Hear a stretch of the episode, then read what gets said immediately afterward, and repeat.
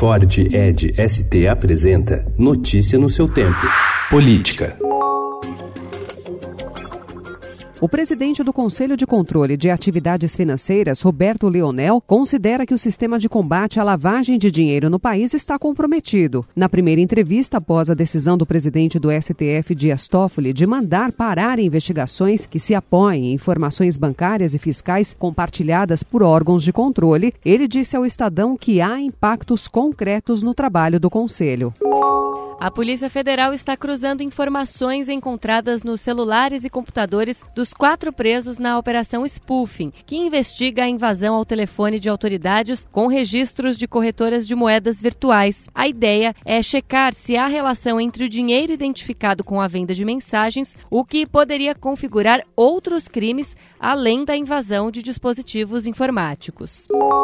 Em audiência na Justiça Federal ontem, o casal Gustavo Henrique Elias Santos e Suelen Priscila de Oliveira, presos na Operação Spoofing, alegou ter sofrido maus tratos da Polícia Federal. Eles relataram agressões verbais e disseram que não tiveram direito a telefonar para advogado.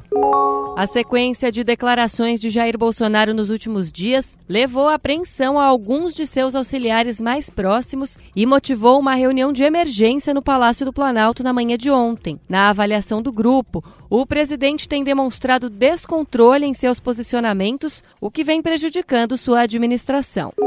I find his son to be outstanding. He's a brilliant O presidente dos Estados Unidos, Donald Trump, afirmou ontem que considera o deputado Eduardo Bolsonaro um jovem brilhante e que está muito feliz pela indicação do parlamentar para assumir a embaixada do Brasil em Washington. Trump disse também que a escolha não é nepotismo. O ex-governador do Rio, Sérgio Cabral, foi condenado ontem a 18 anos de prisão pelo juiz Marcelo Bretas, da 7 Vara Federal Criminal do Rio, na Operação Ratatouille, desdobramento da Lava Jato no Rio. A Ratatouille apura o pagamento de propina em troca de contratos na área de fornecimento de merenda escolar e de alimentação para detentos. Notícia no seu tempo. É um oferecimento de Ford Edge ST, o SUV que coloca performance na sua rotina até na hora de você se informar.